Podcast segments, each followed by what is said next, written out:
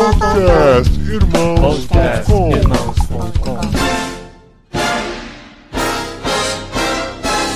Olá, pessoas!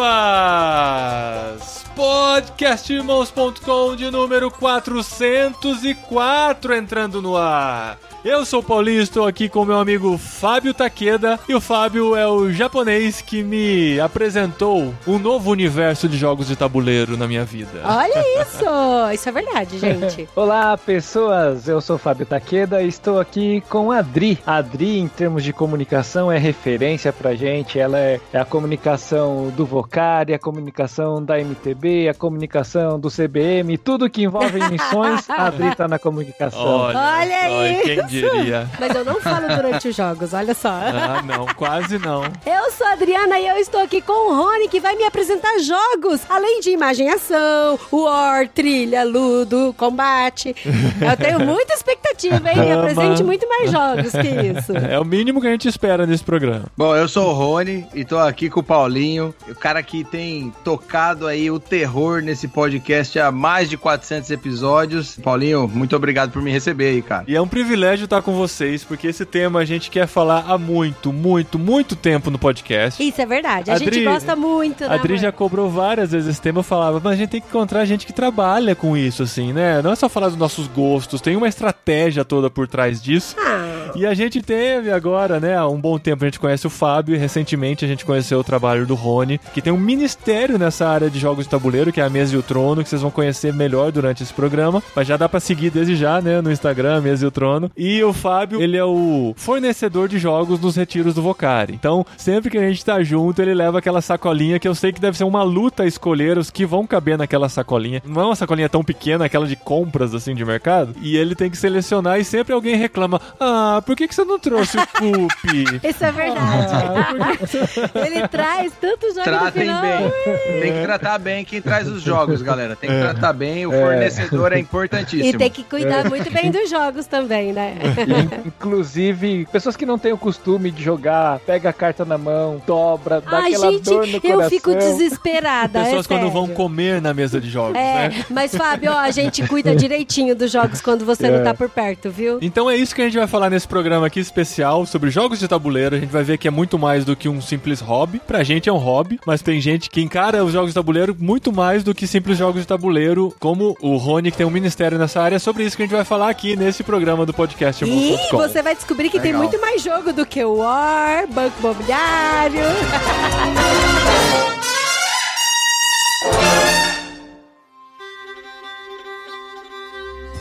Só pra vocês terem uma ideia, a estatística aí fala que foi lançado no Brasil ano passado em torno de 200 jogos. Só no ano Isso passado. são 200 jogos novos, tá? Aham. Então, só o ano passado. Porque assim, o que a gente conhece de jogos de tabuleiro na nossa história, né? Quando a gente fala de jogos de tabuleiro pra pessoas não muito iniciadas, eles vão lembrar de jogo da vida, War, Xadrez. xadrez, dama, ludo. Quem que nunca teve aquele tabuleirinho, né, que de um lado era a dama e a hora que você virava ele de ponta cabeça era ludo, é isso? Trilha. Trilha, isso. Eu Trilha. nunca soube a Trilha diferença desses jogos. Mas você sabe que a gente tem que respeitar isso aí, viu, Paulinho? Porque muitas pessoas, elas entraram pro hobby através desses jogos, né? Então, a gente pode às vezes definir assim, falar, ah, é um jogo antigo, ah, ninguém mais joga. Bom, tem muita gente que joga até profissionalmente, Aham. mas a verdade é que a gente deve esse respeito, porque, querendo ou não, tem trabalhos, por exemplo, nas escolas com xadrez e dama. Aham. Então, eu acho que assim, a gente tem que capitalizar nessas pessoas que estão nesse hobby já dessa forma e mostrar pra elas a novidade do que existe hoje aí, entendeu? Aham. É tipo aquele cara que joga Atari e aí você traz um PlayStation 4 pra ele, entendeu? E assim, acho que aqui no Brasil a gente teve esse ato grande, né? Porque assim, por muito tempo a gente ficou preso nesses jogos mais clássicos, né? E teve vários outros assim, tinha aqueles de conhecimento, como que era? Trivia, né? Os Jogos de É, jogos de pergunta. trivia, é. Tipo, Master. Master era um, e a gente tem o perfil. Perfil era o que eu gostava muito, que eu sempre gostei de conhecimentos gerais, né? Então eu sempre era muito bom em perfil e tal. Lembrar de de datas históricas e personagens e artistas, essas coisas. Agora a gente vai ficando velho e começa a esquecer, né? É, a Grow Então. tinha o Quest também, O né? Quest, e aham. agora eles encerraram o Quest por um tempo. Eles estão voltando com, acho que é o Master, que era um outro jogo que era antigão Sim, também. sim. Mas eles estão repaginando agora tal. Eu acabei de voltar da a Brin, né? Que é a feira de brinquedos, né? Mas tem jogos de tabuleiro lá também. E aí eu vi que eles repaginaram o Master aí. É bem esse tipo de jogo de pergunta e resposta aí que a galera gosta. Nós temos que valorizar os jogos antigos, porque na verdade eles são os precursores, eles que inspiraram Aham. os novos jogos, né? Inclusive, todos esses que você está falando de perguntas e respostas, eles são inspirados no Master, né? Que é um jogo muito, muito antigo, que eu lembro que quando a gente jogava, quando era pequeno, a minha mãe ouvia as perguntas lá da cozinha e respondia e ganhava de todo mundo. Que raiva. Então, assim, com conhecimento, história e geografia, ela destruía todo mundo, né? Ai, que legal. Então, assim, o War, ele também é precursor de vários jogos que a gente joga agora, né? De Inclusive, estratégia, né? é, inclusive na igreja, o pessoal falou, poxa, a gente não vai poder jogar mais, né? E um rapaz falou, não, agora eu tô jogando todo dia. Ah, é mesmo? Qual jogo? Ah, o jogo que você ensinou, o Pandemic. Porque a gente tá vivendo na pele, né? Nós somos os piores desse jogo nesse momento.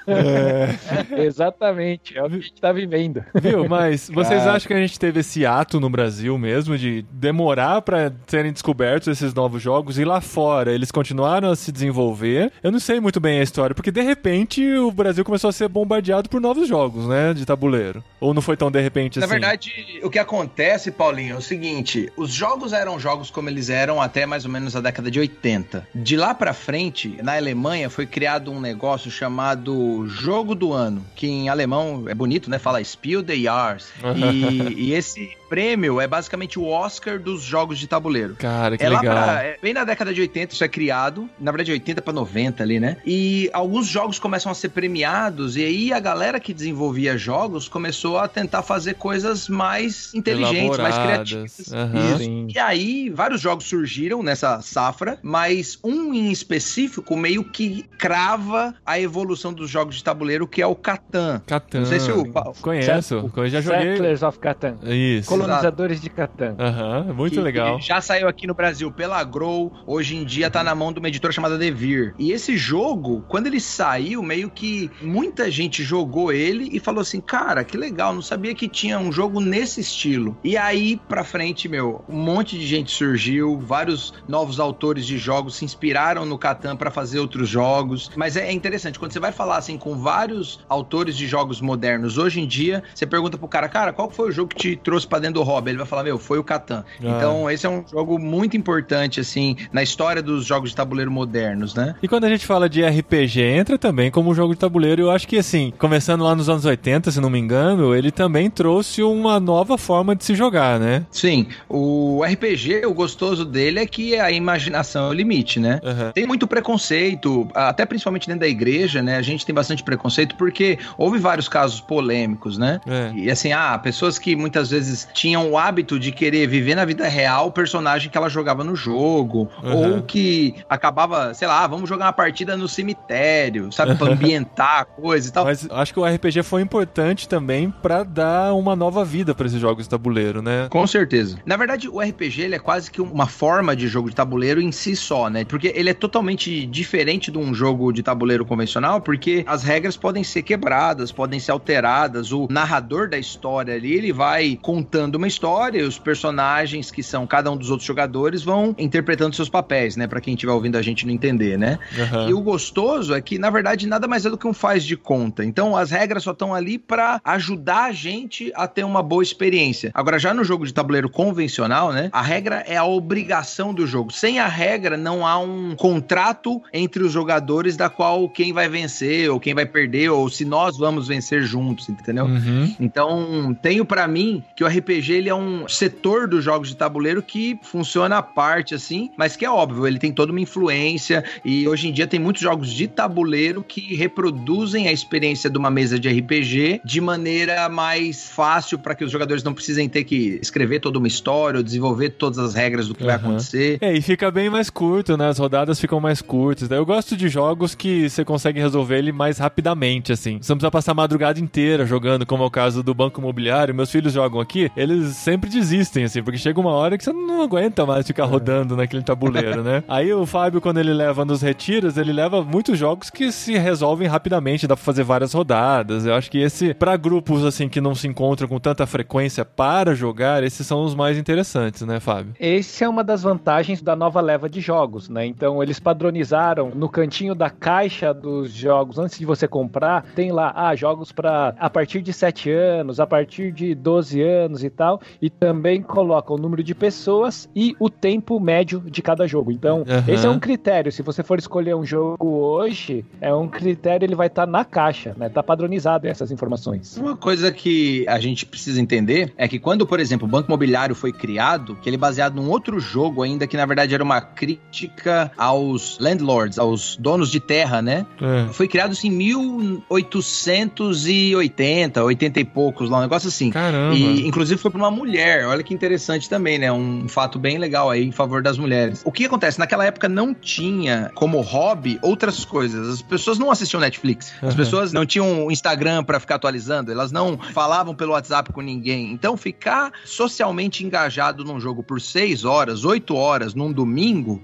era super aceitável. Uhum. Hoje em dia é inaceitável. Assistir um filme longa-metragem, meu, tem que ser um Avengers, tem que ser um Senhor dos Anéis, alguma coisa que vale a pena. Porque Uhum. senão você vai falar, meu, eu tô perdendo meu tempo. Então, as pessoas hoje em dia, elas têm muito entretenimento pra consumir, o que até dá um outro podcast inteiro pra falar, né, sobre essa questão do consumo de entretenimento. Mas o jogo de tabuleiro é só mais um. Então, ele acaba competindo com esses outros. E aí é óbvio, os autores já sacaram que, meu, se eu quero fazer um jogo que vai ter público, eu preciso fazer um negócio mais curto, mais contido. Embora existam jogos aí que durem oito horas ainda hoje, mas Hum. que são totalmente modernizados, que realmente são oito horas de experiência. Aí é outra conversa. Mas você tem casos assim no trabalho que você desenvolve de convenções de jogos de tabuleiro, os encontros que você faz com a galera aí que você tem mobilizado, de vez em quando você fala, essa noite a gente vai passar a noite toda jogando esse jogo, ou você sempre vai preferir jogos mais curtos? Não, tem sim. A gente brinca, é, eu tenho alguns amigos que a gente vai jogar, que eu sempre pergunto pra eles se quando a gente for jogar, a gente vai jogar jogos expert, né? Eu falo, e aí, a gente vai jogar jogo expert ou jogo pra galera, né? E aí, geralmente, quando os caras falam, não, é expert, então a gente já sabe o que que vai rolar, né? Então vai ter uma duração, às vezes, um pouquinho maior, vai ser um jogo mais pesado, mais estratégico. Mas em termos de trabalhar com um novo público, esses jogos, infelizmente, não são populares. Aham. A gente tem que meio que fazer um evangelismo do jogo tabuleiro. Você começa com um jogo mais festivo, mais brincadeira, riso, aquela coisa, né, toda animada. Aí você vai pra um jogo um pouco mais estratégico, que aí vai lembrar mais talvez um jogo que tem uma estratégia tipo de baralho, onde a pessoa pensa um pouco o jogo dela.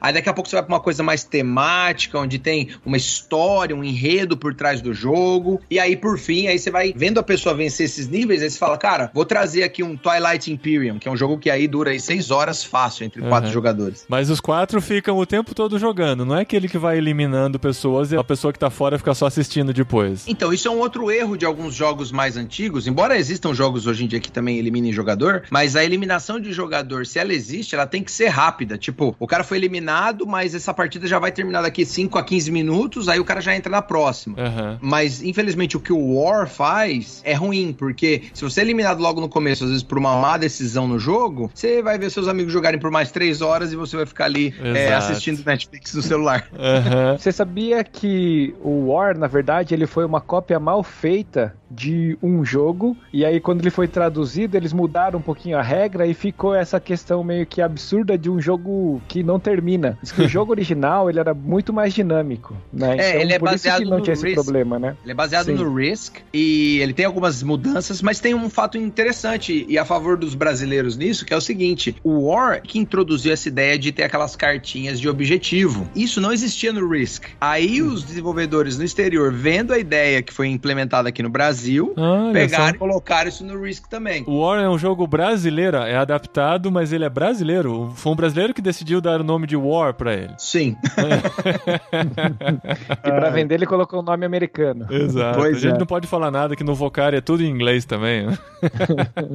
A gente deve bastante a Grow em específico, porque ela foi essa precursora, né? Ela que trouxe esses jogos, que Aham. até então não existiam no Brasil. E quando os caras da Grow foram pro exterior, viram, acho que eles moraram no exterior por um tempo, falaram, cara, a gente tem que trazer isso pro Brasil e tal. E naquela época não tinha esse negócio de lei autoral, de copyright, não tinha nada desses negócios. Então, Era tudo copiado na cara dura mesmo? é, É, entendeu? Mas eles tiveram algumas situações ruins aí, onde eles foram acionados por algumas empresas e tal, mas hoje em dia já tá todo mundo, vamos dizer assim, em paz com isso, sabe? Uhum. E é engraçado porque às vezes alguém começa a ter uma ideia de um jogo e querer desenvolver, e aí joga nos fóruns assim: ah, mas eu tenho medo de alguém copiar minha ideia. E uma coisa que todo mundo fala assim: meu, fica tranquilo, ninguém vai copiar a sua ideia, porque a partir do momento que alguém copia a ideia de alguém aqui, automaticamente a comunidade board gamer que tá em contato, que tá nos fóruns e tal, eles vão falar contra isso. Então é muito interessante como a galera é fiel nisso aí, sabe? Assim, a turma se protege, né? É, e hoje é muito mais fácil você provar que você teve a ideia antes, tá registrado num fórum, né? E tem alguns documentos Isso. que podem ser usados como provas, né, pra isso. Bem legal. Mas é raro hoje em dia esse caso de plágio descarado, assim. O que às vezes acontece muito é o cara pegar a ideia inicial do jogo, dar uma alteradinha, botar em outra caixa e vender. Mas tecnicamente ele teve o investimento dele ali, então a partir daí é um novo produto. Que é o que mais acontece, na verdade, né? Temos vários jogos similares que às vezes o plágio faz mais sucesso do que o original, né? Verdade. Às vezes acontece de alguém falar assim: nossa, ah, vocês têm. Tal empresa tem um jogo igual o dessa daqui. Só que o dessa daqui é que plagiou do outro, entendeu? Aham. tipo, tem algumas coisas nesse sentido, assim, que já aconteceram também.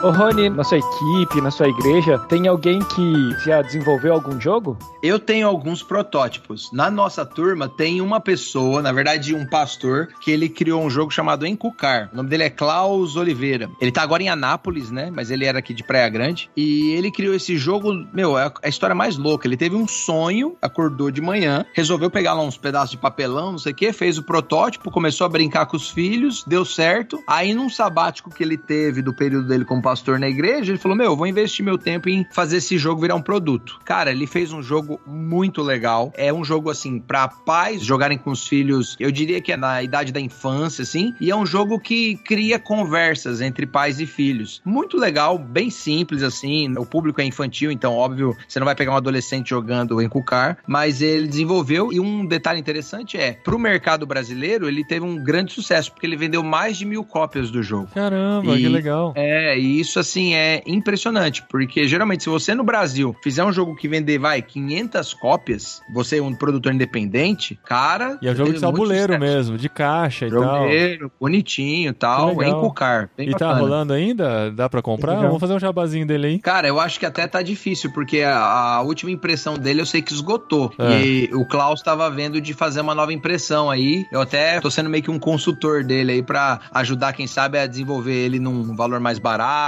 Que com legal. componentes mais simples, pra ficar uma coisa mais acessível também. Ah, nossa, muito interessante. Que Quando legal. tiver isso de novo disponível, avisa a gente que a gente divulga aqui, tá bom? Bom, prazer. E assim, dos jogos produzidos por brasileiros, quais são os mais famosos, assim, que pegou mais ou que vendeu mais dentro do Brasil, vocês sabem? Dessa nova leva, né? Tirando esses que a Grow adaptou.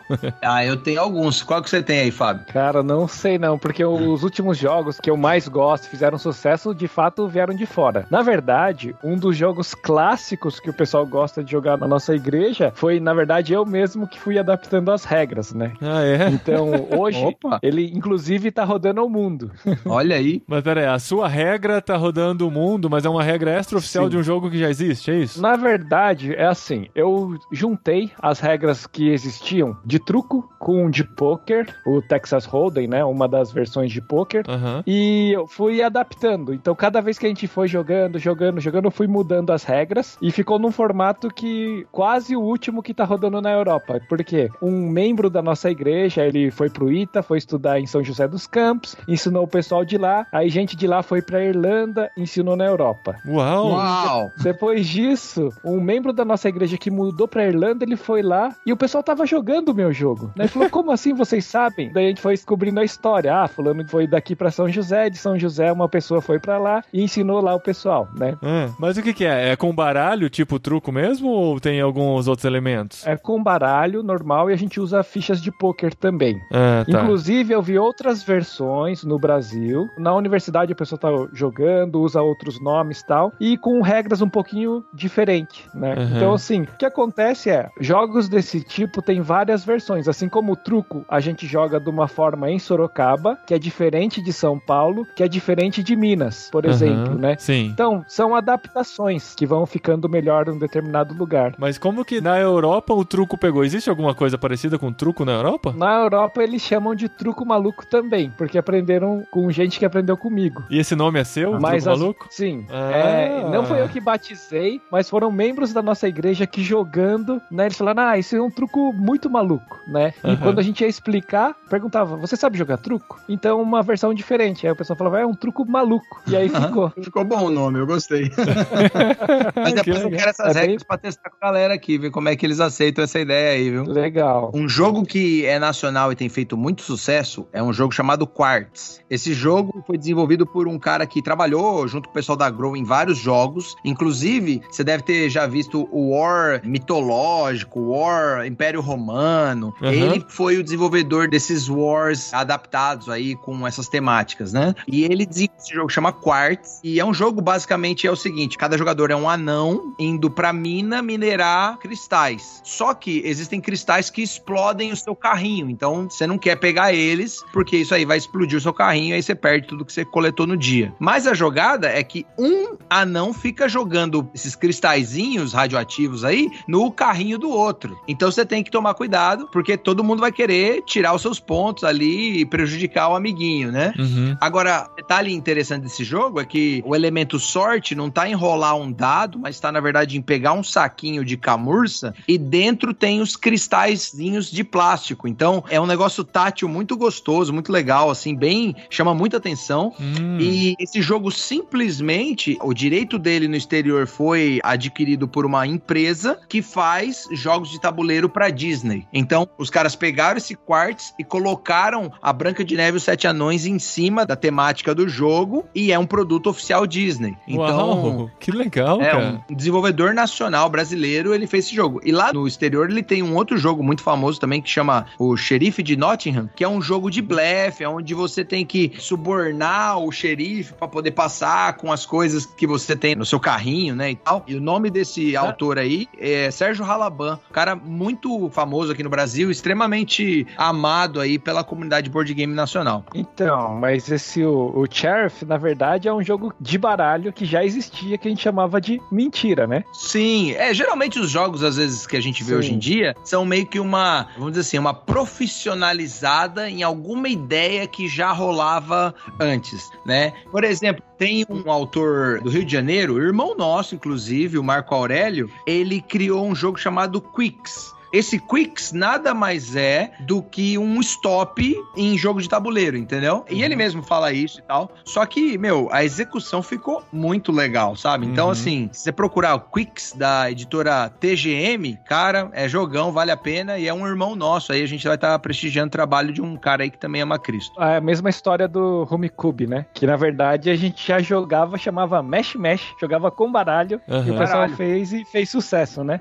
E, inclusive, o Homecube ganhou aquele prêmio de jogo do ano no ano que ele foi lançado. Ah, lá na Alemanha, sacanagem. Mesh Mesh ganhou o prêmio. São jogos que a gente desenvolveu aqui, jogava de baralho e de repente alguém viu, gostou da ideia e lançou o jogo. né? Ah, que legal. De uma forma repaginou e tal. Inclusive, no Vocad a gente jogava o Máfia, né? Eu já Sim. vi agora o Máfia, eu não lembro o nome que era, mas com os personagens com as mesmas funções que a gente jogava Máfia. Ah, é? É, tem o, o Lobisomem por uma noite, por Esse a exemplo. gente jogou. É, o lobisomem ele já é uma evolução, né? Aham, já tem É, muito mais personagens, o da né? Máfia, exatamente. Tem um que chama Máfia de Cuba, que também tem essa ideia dos personagens e tal, mas aí é um pouquinho diferente. Mas na verdade, assim, é difícil a gente criar jogos do zero. Geralmente você vai se inspirar em algum e fazer alguma coisa diferente que vai trazer um, um público novo, que talvez vai criar uma dimensão diferente para aquele jogo que inicialmente a gente jogava ali. A brincadeira de criança muitas vezes vira um bom jogo de tabuleiro, entendeu? Aham. E o que que define um jogo de tabuleiro? Porque a gente tá falando de baralho aqui também. O, o tabuleiro é uma mesa que tá na frente das pessoas, as pessoas vão interagir nela, ou precisa ter um tabuleiro mesmo, que é aquela peça de papelão dobrável que você vai andando naquele tabuleiro e evoluindo pra que o objetivo do jogo aconteça. Ah, eu diria que assim, jogo de tabuleiro, na verdade, é uma convenção que comercialmente a gente já não considera só jogo que tenha o tabuleiro, né? Aham. Porque jogos de cartas, jogos de mesa em geral, eles entram na questão do jogo de tabuleiro. Um ponto cinzento, por exemplo, que muita gente discute é joguinho de peteleco. É jogo de tabuleiro ou não é?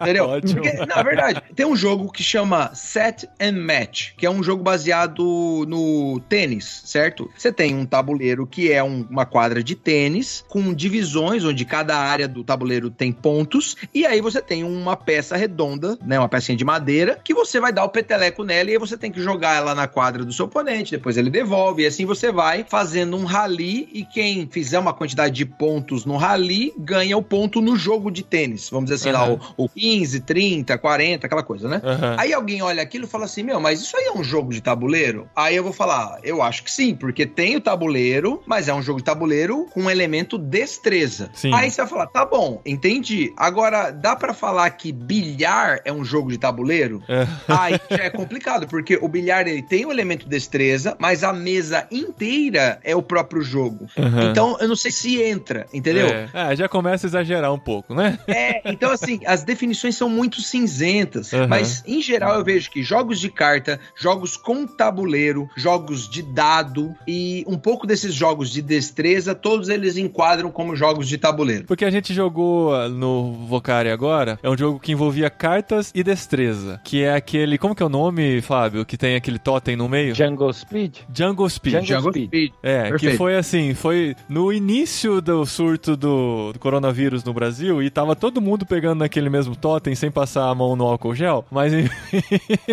Ó, mas às vezes o coronavírus é mais fácil de curar do que um dedo quebrado, viu? Porque É verdade. é, jogando, jogando esse jogo eu já vi gente, meu, sair com o dedo doendo, viu? Porque um vai os dois E aquelas meninas com aquelas unhas gigantes e tal, que vai Ah, atravessando a carne. Porque é um jogo que você tem cartas, né, que você vai descartando, e um pedaço de madeira no meio que fica em pé. E quando um certo tipo de carta vira, certas pessoas têm que serem rápidas pra pegar aquele totem. Então acaba juntando destreza e jogo de cartas, né? Isso é bem, bem curioso também. E foi o sucesso. Esse foi o reflexo, maior né? sucesso. É engraçado, cada retiro tem um jogo que é o maior sucesso, né? E esse ano foi o Jungle Speed.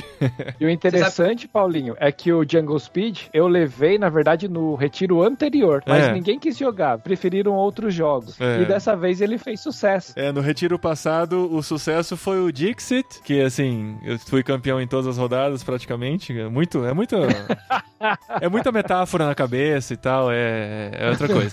Aí nesse aqui, o Dixit ficou de lado lá, meus filhos brincaram porque eles gostam bastante e tal, mas não pegou. Aí o que pegou mesmo foi o do lobisomem e o do Jungle Speed, sem dúvida nenhuma. Um substituto ao Django Speed, Paulinho, que tem no mercado nacional, às vezes até mais fácil de achar nas lojas, chama Thelma. Aí ele não tem esse elemento do totem no meio da mesa, mas a, a ideia é a mesma. Você vai virando cartas, quando você tem duas cartas iguais entre dois jogadores, um tem que falar o apelido do outro primeiro. Então, no começo do jogo, cada um define um apelido, e aí, assim, o jogo vai até que uma hora que sai as duas cartas iguais, você tem que falar o apelido do outro primeiro, como se fosse num duelo, né? E esse jogo, meu, você acha numa loja por 30 reais. Ah, que legal. Esse jogo é o que a gente chamava também de bicho no baralho. Ah, ó, tá vendo? A origem é daí, né? Então cada pessoa falava o nome de um bicho e você assumia esse personagem. E quando a sua carta batia com o da outra pessoa, você tinha que falar o bicho da outra pessoa. Exato. Então É, a origem é, é daí também, né? olha só, que legal. É a brincadeira de criança que vira um jogo organizado, entendeu? Aham. Basicamente é isso. Então, muitos jogos vão ter isso, né?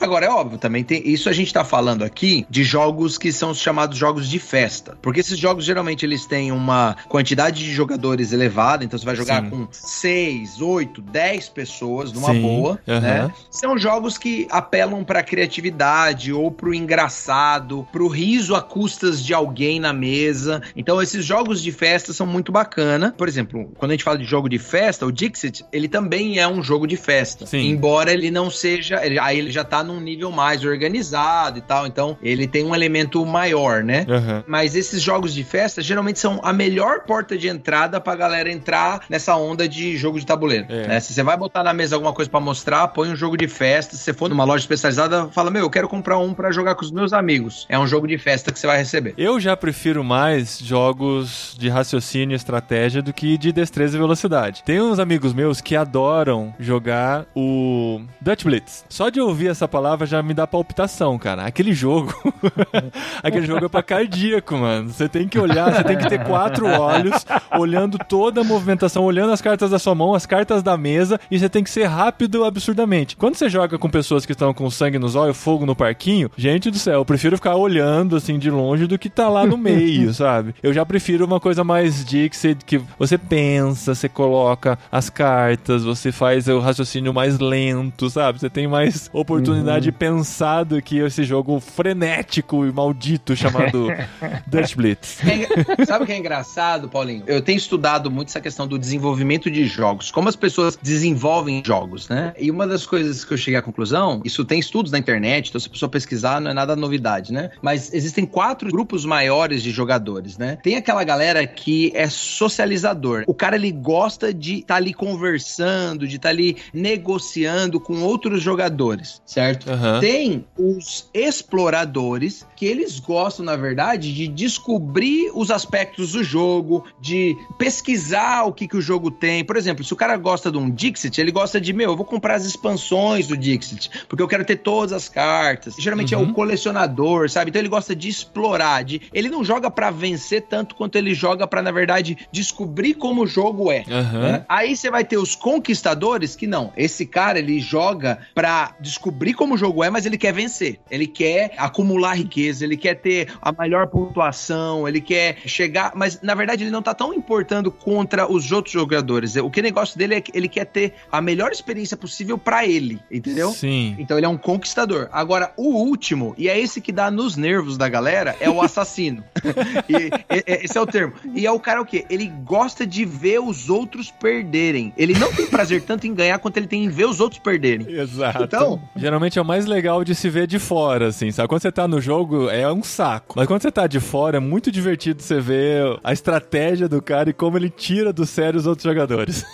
Sim, e, e ele usa isso em favor dele. Então, assim, quando alguém vai desenvolver um jogo, mesmo um jogo de videogame, eles seguem à risca esses estereótipos, né? E eles tentam atingir toda essa galera. Então, mesmo que você pegue um, um jogo que nem lá o Fortnite, que hoje em dia tá em evidência, né, no mundo digital aí, Uhum. cara, ele tem espaço pra assassino, ele tem espaço pra conquistador, pra explorador e pra socializador. Tudo tá lá. Então, grandes jogos, eles apelam a um grupo maior, mas geralmente eles vão ter um desses quatro em específico, que é o público principal. Você pega um Dutch Blitz, meu, o negócio da galera ali é ser assassino, é ser o primeiro, é, meu, ver os outros perderem, é corrida, é tal. Uhum. Então, a socialização não existe. Enquanto, por exemplo, você vai jogar um Pandemic, que é um jogo cooperativo, você quer negociar com os outros jogadores, ver qual é a melhor decisão. Você não tá querendo tanto vencer. Você tá querendo vencer a experiência, não É. os outros jogadores. Aí o cara que ama o Dutch Blitz no Pandemic vai ser complicado. Naturalmente, ele- é. Então a gente tem que É, não- respeitar e tentar compreender quem são essas pessoas. E quem você é, Rony? Ah, eu, eu, eu sou mais o explorador e o socializador. Eu diria É. que eu fico nesse, nesses dois aí. Eu gosto de conhecer jogos, eu não me importo em perder. Na verdade, eu não saio frustrado quando eu perco. Porque eu explorei, eu aprendi novas estratégias. Aham. Eu falo, poxa, na próxima eu vou jogar diferente e tal. Agora, pessoas não, que, meu, se o cara não ganha na primeira, ele fala, ah, esse jogo é ruim, não quero É. mais jogar, entendeu? e aí ele perde a experiência também.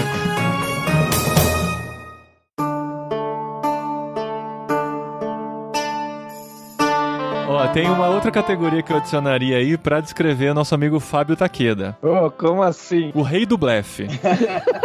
Gente do céu, esse homem blefando, quando você joga esses jogos assim, tipo Coop, ou mesmo do lobisomem e tal, que você tem que ser um personagem, você falar que é um personagem que você não é, quando você tá no jogo, você tá observando e tal, você fica duvidando, será que ele tá falando a verdade? Que você- Não. Quando você duvida dele, você cai do cavalo. É sempre assim. Aí quando você sai do jogo e fica observando de fora, eu fico, esse Fábio Taqueda, meu pai do céu.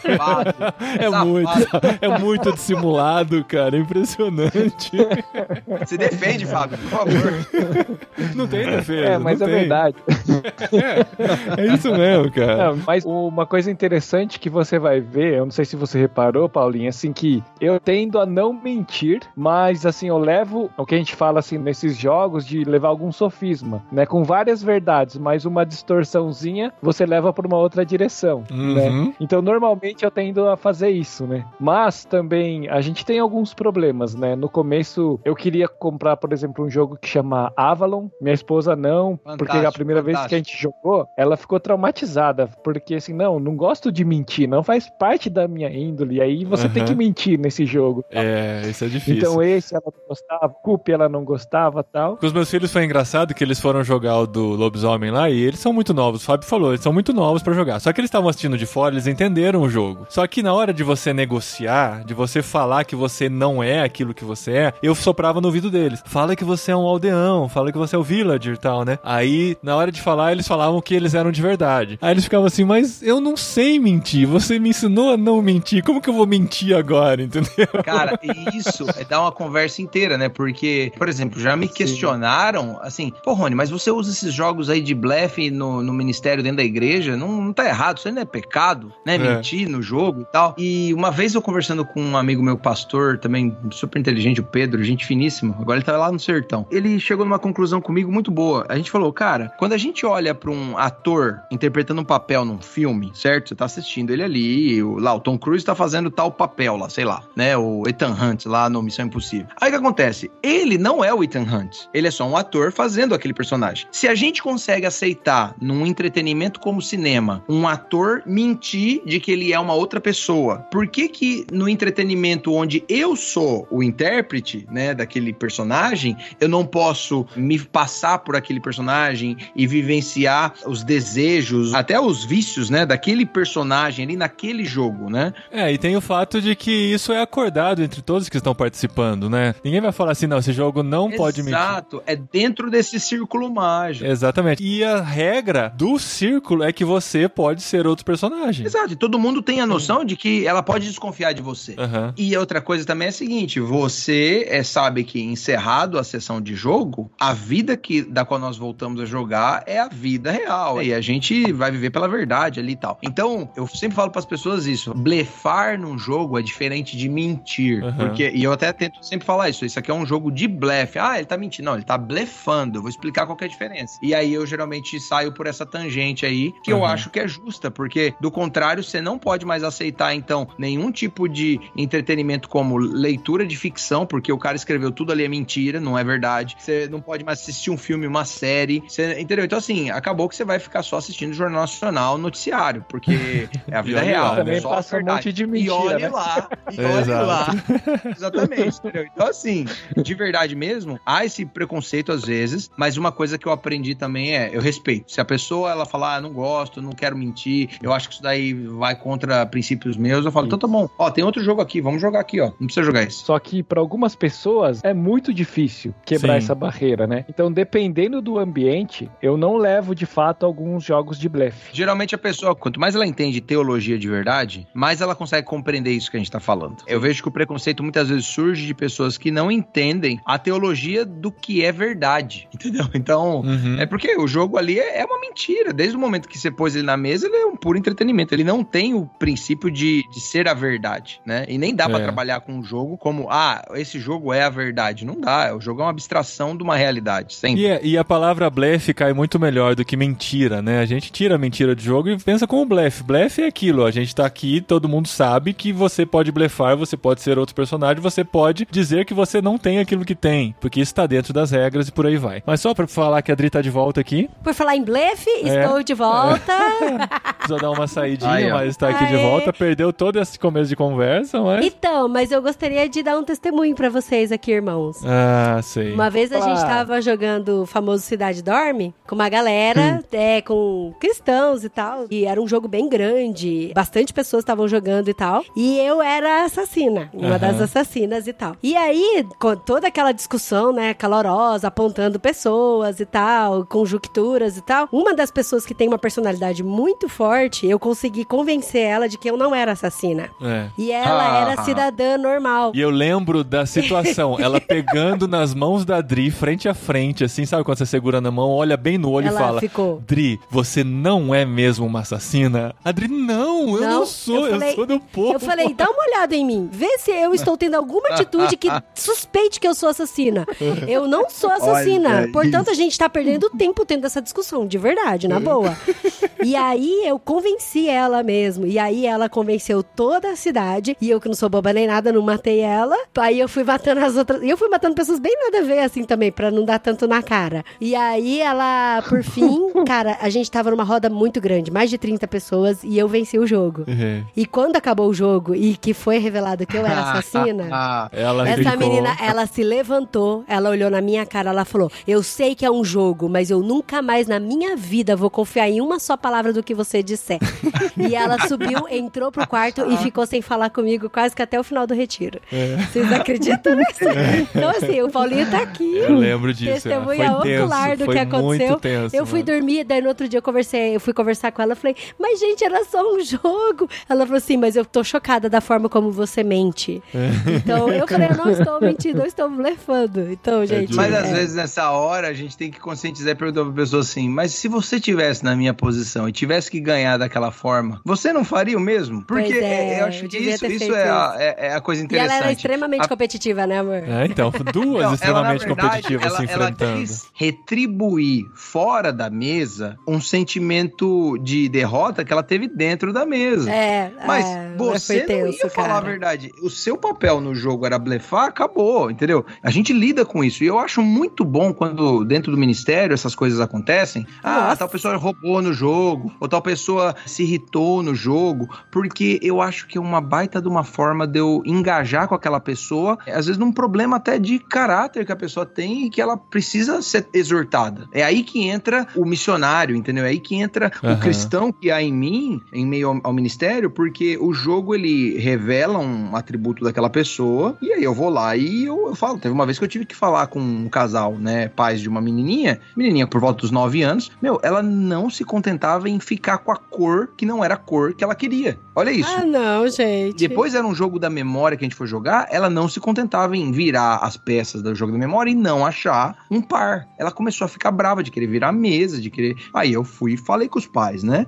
Uhum. E, e, assim, é, é super incômodo isso, mas eu falei pra eles, falei, olha, se vocês não têm jogos de tabuleiro em casa, compre jogos, porque ela vai apresentar esse mesmo comportamento e vocês vão, como pais, poder conversar com ela. Eu não Mas, tô gente, aqui... mas tem muita gente que não quer ter esse trabalho, não, Rony. Pelo amor. É. Infelizmente, entendeu? Porque, Mas- meu. Se a criança já é assim, vamos evitar de ter esse tipo de atrito, entendeu? Vamos evitar esse tipo de jogo. Só que isso é algo que tá dentro dela, que não é o jogo que causa. O jogo só coloca pra fora algo que já vem, né? E eu acho que isso é um dos grandes atributos desse tipo de atividade. Porque vai além de ser um simples hobby e se torna até uma forma de terapia ou uma forma de entender as outras pessoas, né? Eu vejo uma outra perspectiva disso que eu fico preocupado de fato, porque às vezes tem um elemento psicológico que as pessoas, elas, quando meio que sintoniza com a outra pessoa e passa a confiar, não é só mais uma questão de raciocínio, mas tem um envolvimento emocional com a outra pessoa e passa a confiar nela por causa disso, isso se quebra às vezes. Então, assim, de fato falta maturidade da pessoa que tá jogando ali, mas eu já vi isso também acontecer, né? E é um risco que a gente corre. Por isso que é interessante a gente, antes de oferecer algum jogo para aquele grupo jogar, ter conhecimento do perfil de cada um, porque é um risco que se corre sim, né? Eu já vi isso e eu repensando na situação, falei, puxa, acho que não é bom jogar isso. Por isso que acho que minha esposa fica com os dois pés atrás, por exemplo, de jogar Avalon, né? e de fato, na nossa igreja, eu sou pastor, né? E, e como é E que é fica essa questão de, poxa, é o cara que mente e tal, pra gente jogar no Vocari tranquilo, né? Mas dependendo de onde for for, o que for, eu prefiro alguns jogos não jogar ou mudar a minha postura em determinados jogos. Eu acho sempre que o jogo nunca pode ser maior que as pessoas, né? Do mesmo jeito que tem pessoas que abandonaram, por exemplo, a bebida alcoólica para estar no meio da igreja, né? E aí os irmãos não bebem por amor a essa pessoa. Eu Uhum. acho que tem pessoas que também abandonaram o jogo. Então, por exemplo, às vezes tem pessoas que tinham problema com jogo de carta, meu, então tudo bem, então a gente vai jogar outro tipo de jogo, não vai jogar jogo de carta, entendeu? A gente Uhum. precisa ter essa sensibilidade mesmo, porque no final das contas eu acho que as pessoas elas têm que ser mais importantes do que a diversão, o blefe, né, a discussão e verdade. tal. E esse bom senso é corretíssimo. E, inclusive, eu tomo muito cuidado também, porque, por exemplo, teve uma vez uma igreja que um pessoal começou a utilizar os jogos de tabuleiro. Aí daqui a pouco o pastor falou assim: não, que vocês estão trazendo o jogo pra dentro da igreja, que Jesus mesmo virou os tabuleiros dos caras lá. Nossa! Entendeu? Aí eu falei assim: então tá bom, meu irmão, tudo bem. Não continua com o projeto aí na sua igreja, não, porque eu acho que não, não é por aí que a coisa vai. Jesus E tudo virou bem, os tabuleiros, é inacreditável, Entendeu? cara. Então, cara, é impressionante, assim. Como eu falei, eu acho que eu não posso achar que esse pastor tá errado, porque ele sabe o que é melhor pra comunidade dele, né? Mas, por outro lado, a gente já viu isso acontecer com esporte, a gente já viu isso acontecer com videogame, e vai Aham. continuar acontecendo com mídias de entretenimento, entendeu? Sim. E entretenimento é entretenimento, não é tão importante assim, mas quando a gente usa pra missão, talvez esses pastores começam a entender que, poxa vida, olha, aquele menino lá, que nem aconteceu comigo, é, tem um pessoal em Fortaleza que eles começaram recentemente um grupo de jogos de tabuleiro com um foco na galera nerd da igreja. A igreja tem em torno de mil membros lá, só que eles têm um grupo nerd que tava meio orbitando, não tinha o que fazer com eles. Normal. Aí, aí um rapaz lá começou esse trabalho e ele tava lá, reuniu lá ele mais oito rapazes, todos jogaram lá no, né, uma célula, né, tipo um, um pequeno grupo de estudo bíblico lá, e depois eles ficaram jogando à noite. Aí terminou que um dos rapazes que tava lá no dia, eles tinham acabado de conhecer ele, ele falou assim: "Nossa, que legal. Eu tô na igreja há um ano e eu nunca tinha conhecido uma pessoa senão um outro que eu conheço ali dentro da igreja. Agora eu saio daqui amigo de mais outros oito. Aí você vê que o jogo fez sentido ali naquela, Sim. naquela comunidade, que Uhum. trouxe um cara tímido, um cara talvez não gosta de esporte, talvez não gosta de música, talvez não gosta de um monte de coisa, mas naquele grupo ele se sentiu confortável, ao ponto de chamar aqueles caras que ele tinha acabado de conhecer de amigos, entendeu? E deveriam ser mesmo, porque são irmãos dele em Cristo. Então, assim, o jogo proporcionou uma experiência que talvez aquele pastor que falou, ó, tem que virar os tabuleiros, se ele visse, ele ia falar, cara, a gente precisa ter mais jogos aqui, porque tem mais gente que tá aqui na igreja e não, não interage uns com os outros, não conhece ninguém, tá se sentindo sozinho, entendeu? Uhum. Dentro da igreja. E- Olha que estranho. E às vezes aquele perfil tímido, isolado, normalmente são pessoas que gostam de pensar tal. E pra esses aí com alguns jogos de estratégia, às vezes o cara se revela e o pessoal elogia e aí o cara se encontra, né? Então a gente tem casos assim Verdade, igreja, verdade. de Perfeitamente. pessoas que chegaram por causa do jogo. Até então, ele ia lá, ficava quietinho, não falava muito com as pessoas, vivia num mundo diferente. Mas colocou o cara pra jogar, o cara se encontrou, todo mundo passou a admirar essa pessoa, ele se encontrou, né? E esse é o poder da mesa. Quando a gente olha pra. Eu chamo de teologia da mesa, né? Você vê Cristo sentado com os publicanos lá, né? Zaqueu, ou falando lá com um fariseu. Ele usa a mesa pra ser a despedida principal pra ele ir pra cruz. E, e é interessante também porque quando a gente olha pra mesa, a gente vai ver lá Cristo, ele não se revela na estrada de Emaús, ele se revela na hora do pão, lá na mesa. Então, a gente tem que ver que Cristo ele dá muita importância pra mesa, porque a mesa é um lugar de aceitação. Esses dias atrás eu tava numa mesa, depois da Abrim lá, que é a Feira Nacional de Brinquedos lá, com um cara que é budista. Ele é dono de lojas da lá em- em, hora, cara. lá em Salvador, o cara budista, e a gente tendo uma conversa ultra agradável, assim, uma pessoa super fantástica. E assim, a gente trocando experiência, ele de um, um ponto de vista religioso diferente do nosso e tal, mas por causa desse hobby que a gente tem, a gente conseguia falar exemplos, explicar é, ilustrações do que a gente estava querendo explicar um pro outro de maneira muito clara. Então, o jogo virou uma linguagem entre a gente. Uhum. E eu acho que, né, tem igrejas hoje investindo em estudo de Libras, que é uma linguagem muito bacana. Tem igrejas investindo em arte, né? Ministérios inteiros, né? Você tem a Jocum inteira mexendo com arte e tal, Steiger, né? Você vai ter missões usando é, profissão, profissionalismo e tal. Os esportes. Esportes como, né? Tem atletas em ação, tem atletas de Cristo, a CBE toda aí, né? Com toda essa galera trabalhando. Então, assim, quando você vê, o que eles estão procurando é uma linguagem que una pessoas diferentes, né? Uhum. E o jogo de tabuleiro ele é uma linguagem.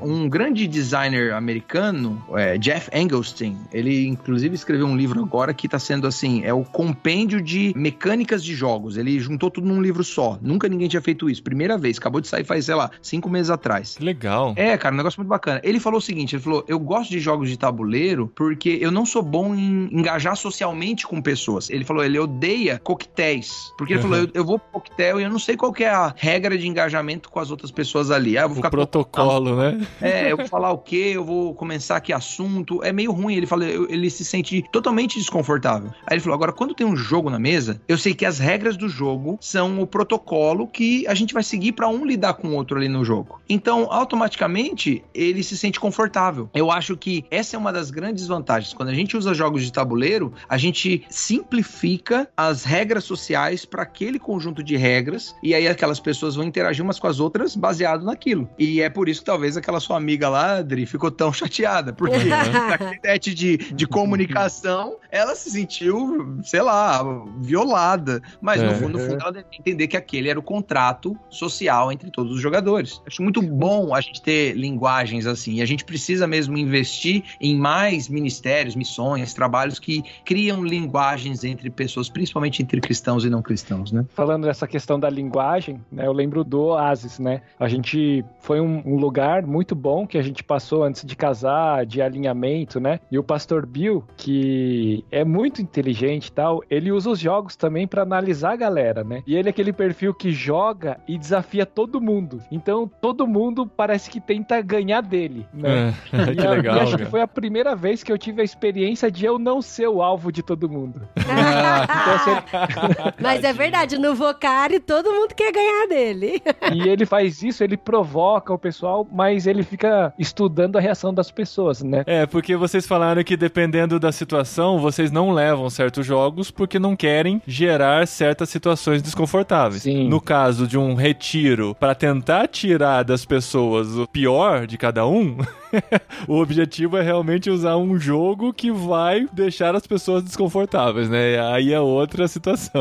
Então, pra você conhecer uma pessoa, você tem que não só jogar com ela, né? Mas também desafiá-la, olha só. Tem que desafiar. Provocar. Gente, O que, que vocês acham de pessoas que irritam as outras nos jogos? Então, ele, quando você tava fora, ele tava apresentando os perfis aqui. A Ah. Dri é a assassina, tá? Que fique bem claro, a Dri é o perfil assassino. Eu não sei qual que é esse Aquela- perfil, depois você vai não. ouvir o programa, Ai, você vai saber. É Deus. aquela que quer ver o circo pegando fogo é e quer ficar assistindo de camarote. Quando eu jogar com vocês, eu vou ficar esperto na Dri, então. Na Dri, na Dri e no Fábio, viu? Fica esperando no Fábio, que é o rei do blefe. O, o Fábio é o rei do blefe. Minha meta é bater o Fábio, do, do blefe. Ah, impossível,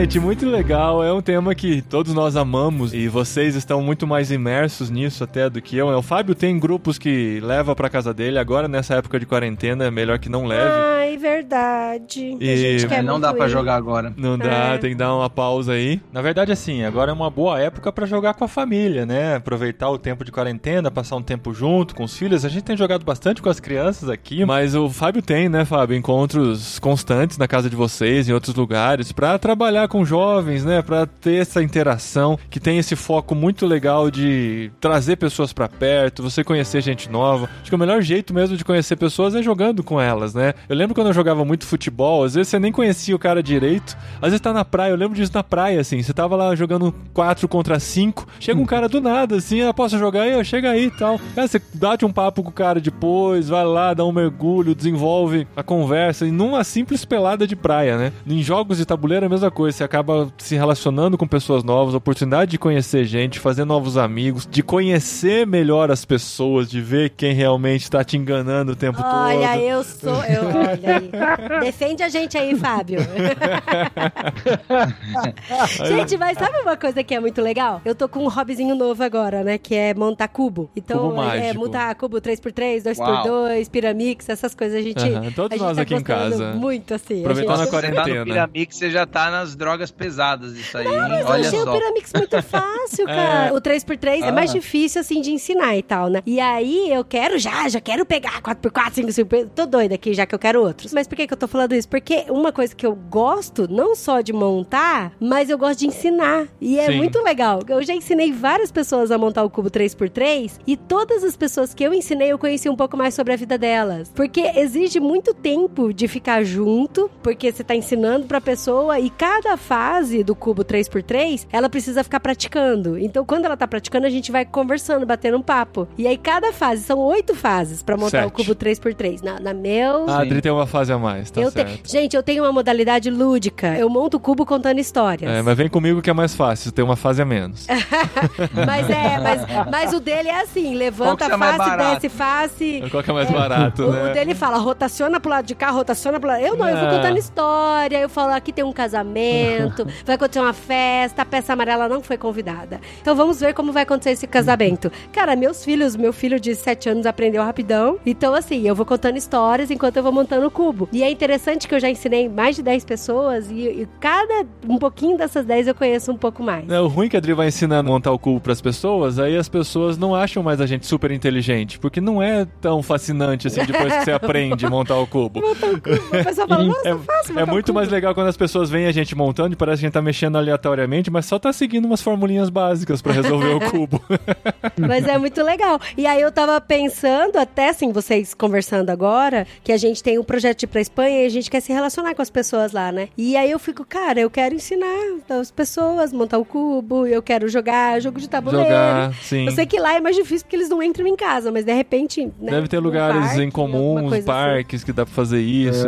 Luderias, né? Tem luderias lá, tem lojas especializadas em jogos de tabuleiro que você vai pra jogar e vezes só. você pode criar relacionamento nesses lugares. Na verdade, sim, qualquer coisa, né? O hobby tem muito esse trunfo, né? De você gastar tempo com outra pessoa, se forem hobbies comunitários, não hobbies individuais. Então, qualquer coisa que você fizer que faz você passar tempo com outra pessoa, pode ser que você esteja o tempo todo falando sobre o jogo, mas você está desenvolvendo um laço nesse relacionamento que dificilmente você desenvolveria de outra maneira. Ou no trabalho, ou na rua. Você vai ter que parar de frente para aquela pessoa para fazer aquilo. E isso gera esse laço de aproximação. Por isso que esse ministério que vocês desenvolvem, o Fábio não admite tanto assim, mas é um ministério que ele desenvolve também, é tão importante. Tem um termo, viu, Paulinho, para isso que a gente chama de história compartilhada. Ah, porque que legal. Eu, costumo dizer que, por exemplo, vamos pegar um adolescente, né? Que é, por que, que um amigo meu, adolescente, não vem no encontro de adolescentes da minha igreja? Geralmente ele vai ter inconscientemente três perguntas maiores, que são as seguintes: eu não sei sobre o que eu vou falar lá, eu não conheço ninguém lá e eu não sei o que vai acontecer lá, né? Ele tem, ele tem Aham. essas três dúvidas, né, na cabeça dele que ele talvez não saiba nem explicar em perguntas, mas a verdade é essa. Aham. E quando você coloca o jogo na mesa, por exemplo, chega pro seu amigo e fala assim: Cara, vamos lá jogar um jogo de tabuleiro com os meus amigos lá na tarde, lá, tal dia, em tal endereço. E ele vai. Primeiro, ele sabe que vai ter jogo de tabuleiro lá. Depois ele vai jogar com a galera, então ele sabe que você não precisa conhecer todo mundo pra jogar um jogo. Basta você sentar na mesa, saber as regras e jogar. E por fim, o que, que você vai conversar? Você vai conversar sobre o jogo. Então, ele engaja com as pessoas ali e ao término do jogo, ele vai ter essas três coisas. Ele sabe o que acontece ali, ele tem alguma coisa pra falar e ele conhece agora pessoas porque ele acabou de jogar com o João, com o Pedro, com o Fábio, entendeu? Aham. Então, assim, mata esses três inimigos da chegada de alguém novo no contexto da igreja. Então, quando a gente oferece o jogo de tabuleiro para um jovem jogar com os amigos dele, ele cria o laço da história compartilhada, onde, pô, foi legal aquele jogo de pirata que a gente jogou lá, cara. Nossa, hein? Eu matei, eu destruí seu navio aquele dia lá e tal. Então, o cara, ele já vai ter alguma conversa com aquelas pessoas, ele agora já conhece mais outros três caras que jogaram com ele, entendeu? Então, assim, ele chega num ambiente da igreja mais confortável. Então, eu acredito que essa é a oportunidade que a gente tem com os jogos, né? De criar essa história compartilhada que o cara sente parte junto com aquelas outras pessoas que compartilharam dessa história com ele. Muito legal, muito legal mesmo, gente. Legal. Se você ainda não descobriu a magia dos jogos de tabuleiro, se você é muito competitivo ou se você não gosta de jogar, dá uma chance. Vai ter um jogo que vai ter mais a ver com você. Não fique preso só nos seus traumas com War e Banco Imobiliário e Jogo da Vida. Tem muita coisa legal que dá pra descobrir. E vocês podem seguir esses caras aí nas redes sociais que vocês vão aprender muito com Sim, eles. e gente, não tenham problemas com pessoas competitivas, elas são legais também. Eu tenho uma amiga que ela é muito competitiva, mas essa amiga é muito legal, viu? Ah, tá bom. Posso apresentar ela pra vocês, tá bom? Pessoas bem competitivas são bons jogadores, né? Aê! Porque- Até, eu vou falar isso pra amiga. Quando a pessoa ela é muito competitiva, mas ela não sabe lidar com, com derrota, ou até com a vitória mesmo também, aí ela é um mau jogador. A gente precisa ajudar a, a melhorar. Não, não, não, eu, eu sei lidar muito bem com a, com a- Não, com a eu- derrota. Você não, a amiga. Ah, não, é verdade. A amiga sabe lidar muito bem, mas que o Fábio anotou errado o meu tempo na competição do Vocari, isso ele anotou. Ai, ai, ai. Aí tem que contextualizar as pessoas, eu vou ter que contar a Como minha assim? história. Vou ter que contar a minha história de glória. Tá bom, André, você pediu, eu conto. Não é nem um jogo de tabuleiro, mas é um jogo, foi um jogo criado pelo Fábio Taqueda pra interagir a galera, pra trabalho em equipe Não, gente, e tal, dentro ele- do, do retiro. Eu confesso minha derrota. Vai, pode Aí, continuar. não, agora. Fábio, você quer contar, Fábio? Fica melhor quando outra pessoa Não. conta essa história, eu acho.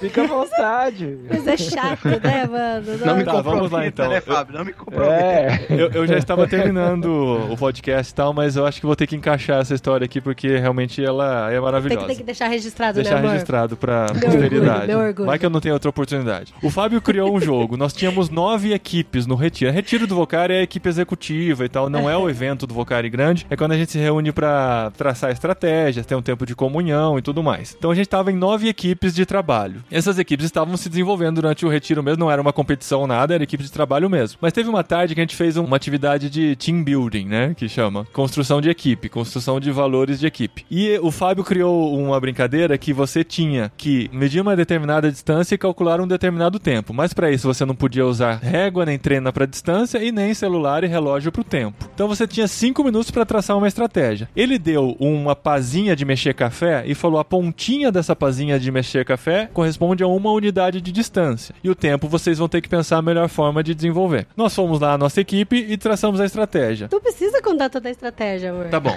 É. tá bom, enfim. É, é. É porque depois a Adri vai criticar a minha estratégia. Não vou, eu, eu, eu já, já muito confessei. Eu já confessei minha. minha No minha fim da história, nós traçamos a nossa estratégia para medir tempo e distância. Eu fiquei sozinho responsável pelo tempo, porque nesses cinco minutos que nós tivemos, eu abri o relógio, nessa hora você podia, Uhum, e eu tentei uhum. registrar o bit do tempo para tentar marcar esse tempo. Sim, nós fizemos isso, a mesma coisa, só que em equipe. É, só que ela aí, tá vendo que ela ia criticar Não, minha, eu não tô criticando. Eu só O tô team falando. building funcionou entre vocês. É, a gente vendo. É, exato. Eu confiei na minha equipe na distância, tá?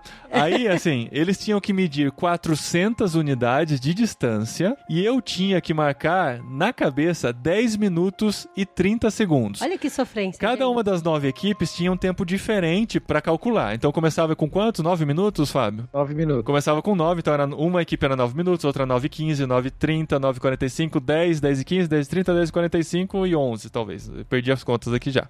É, por aí. É. Aí, assim, ele dava o start pra todas as equipes. E quando acabasse o tempo, quem tava contando o tempo gritava, ele marcava o tempo. Aí o que aconteceu? A nossa equipe lá fez a estratégia, mediu a distância. Na hora de marcar o tempo, eu fui, eu, eu fui o primeiro a dar o fim do tempo, Fábio. Porque eu lembro que a hora que eu cheguei Não. perto de você, você meio que assustou, assim, de eu estar não, chegando. não foi. Não Teve foi. gente antes? Sim, teve Tá. gente antes. Aí o Fábio começou a dar as parciais. Ah, a primeira equipe errou por uma margem de um minuto. Aí todo mundo, nossa, Ah, um que minuto. top. E a distância errou por uma margem de 40 centímetros. Nossa, arrasou, a galera aplaudiu e tal. A equipe da Adri errou por quantos minutos? Três? Muitos minutos. Três minutos. Aí a outra minutos. equipe errou por A dois errou minutos muito. e tal Feio. e tal. Erramos rude.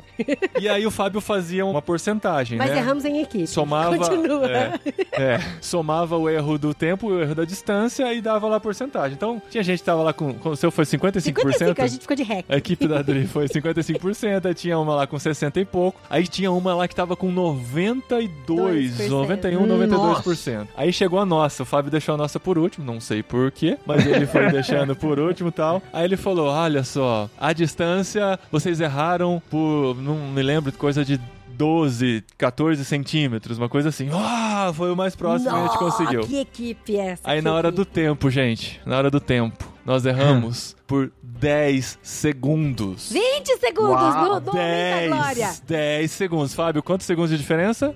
10 segundos. 10 segundos de diferença. Uau. Gente, eu marquei 10 minutos e meio de cabeça e errei por 10 segundos. Um e dois até Mississippi, hoje três eu não me perdoo por ter errado por 10 segundos.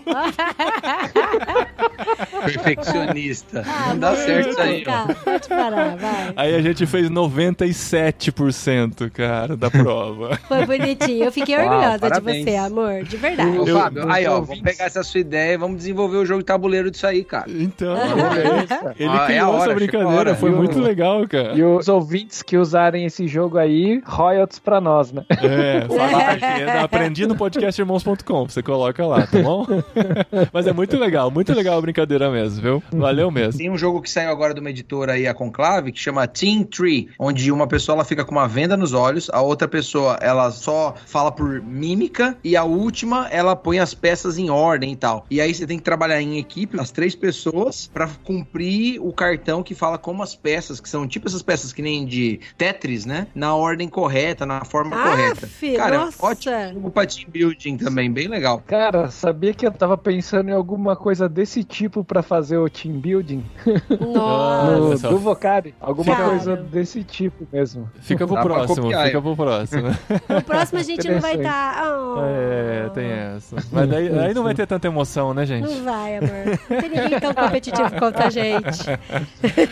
Muito bom, gente. Muito obrigado pelo tempo de vocês. O ministério de vocês é incrível. Vocês têm que investir muito nisso mesmo. Fábio Taqueda, Sim. você acha ele no Instagram, o perfil pessoal dele. Ele não tem um ministério ainda voltado pra isso, é pastor. Sim. Mas tem o Rony, né, Rony? A mesa e o trono é o Instagram. A mesa e o trono, é isso aí, arroba mesa e o trono no Instagram e no Facebook, acha a gente fácil. A gente não tem um site ainda, mas se você botar também www.amesaiotrono.com.br, também vai achar nossas mídias sociais e tudo mais que a gente tem aí disponível. Inclusive lá tem um documentozinho que explica como é que funciona o ministério, como que as pessoas podem tentar implantar nas igrejas delas aí. Vai ser um prazer poder ajudar a galera a começar projetos aí em sua comunidade com jogos de tabuleiro. O Rony tá em Praia Grande, né? Litoral paulista, Baixada Santista. Então, se você é da região, entre em contato com ele. Eu vejo sempre que tem encontros por lá de jogos. Isso é muito legal. Se você estiver passando férias, né? Na praia, lá no litoral sul de São Paulo, entre em contato com ele também. Com certeza vai ter um joguinho pra você A participar. gente quer visitar. Com certeza. Segundo sábado do mês aqui em Praia Grande, a gente sempre tem um evento aí. Depois do fim da quarentena. É, tem que acabar isso aí, esse coronavírus chato aí que atrapalha a gente. E também eu sempre dou uma rodada pelo país aí. Então, às vezes eu tô indo pra alguma outra cidade. Já fui convidado por alguns pastores pra ir nas igrejas deles aí. Estamos conversando aí com o pessoal do PV também pra mostrar pra galera do CLD lá. Então, Caramba, assim. que legal. É, não, o negócio, a gente quer levar isso pra onde, onde quiserem começar alguma coisa com jogo de tabuleiro, eu tô aí pra isso. A gente tem um grupo no WhatsApp também, quem quiser participar pra aprender um pouco disso, eu tenho dado algumas dicas lá. E, meu, é um negócio muito bacana, né? A galera começar aí, querer ajuda, eu tô aí pra isso. Esse, esse é meu trabalho como missionário. Que fantástico, muito bom. Todos os links estão aqui no post do podcastirmãos.com, para as redes sociais e para os sites e tudo para você entrar em contato com toda essa galera aí. Eu queria dizer que eu já era fã aí do Irmãos.com, né? Pra mim foi uma honra poder ter conhecido Paulinho e Adri. Eu falei com eles um pouquinho no retiro, né? Foi o primeiro podcast que eu ouvi, né? Foi um amigo, Sérgio Sakata, que me apresentou há muitos anos atrás e foi o primeiro que eu ouvi e eu gosto muito, né? E também é uma honra participar junto do Rony, né? Então foi apresentado ao ministério dele por um, um amigo em comum dos três aqui, né? Que é o André Dixon. E tô querendo conhecer, mas eu tenho acompanhado, né? No, no Insta o trabalho deles, assim, e, e queria dizer que para mim é uma honra estar participando junto de vocês três, né? O Paulinho, a Adri e Ah, o que Rony. demais. É, muito Ah, legal. valeu. Programa muito gostoso, viu? Dá até dó de terminar, mas a gente volta nesse tema Não, daqui, é, e deixa daqui um um abraço tempo. pro André, o André Dixit, né? Eu ouvi falar que É, André isso aí. gente.